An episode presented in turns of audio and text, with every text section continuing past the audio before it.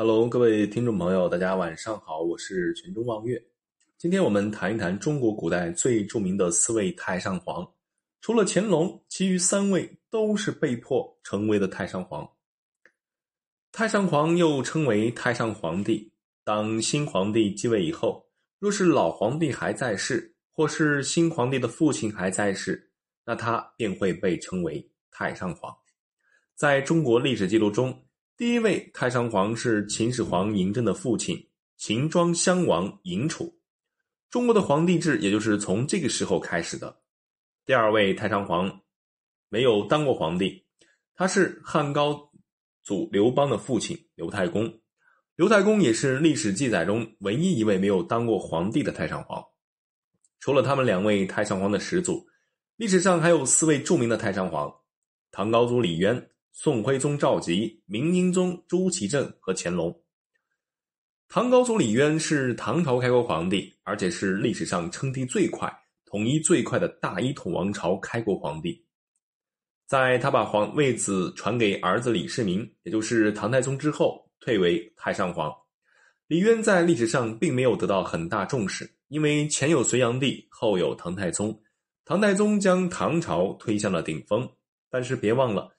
将唐朝的最初格局和奠定基础打造出来的是唐高祖李渊。第二位，宋徽宗赵佶，他是宋朝的第八位皇帝，这是一位有文艺气息的皇帝。他喜爱花鸟，擅长书法，有名的瘦金体就是他创作出来的。但是作为一名皇帝，他并没有尽到皇帝应尽的责任，不处理朝政，听信于庸臣，导致他最终沦为一名昏君。在金国进攻时，或许为逃避责任，他匆匆让位给儿子，最终加速了北宋的衰亡。第三位明英宗朱祁镇，他是明朝的第六和第八位皇帝，一生一共当过两次皇帝。朱祁镇第一次九岁登基，后来经过一些动荡，被宦官专政。他当了七年太上皇之后，又在夺门之变中复辟，再次登基。朱祁镇前后在位一共二十二年。初期稳定着西南域疆域，晚年重用李贤，听信他人建议，也对天下社稷非常关心，废除了陋习，也有所作为。第四位乾隆，他是一位赫赫有名的清朝皇帝，他也是历史记载中最后一位太上皇。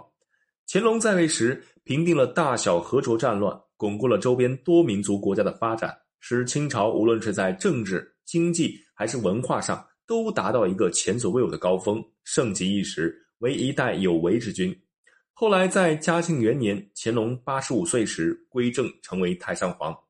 乾隆也被后人看为是最成功的太上皇。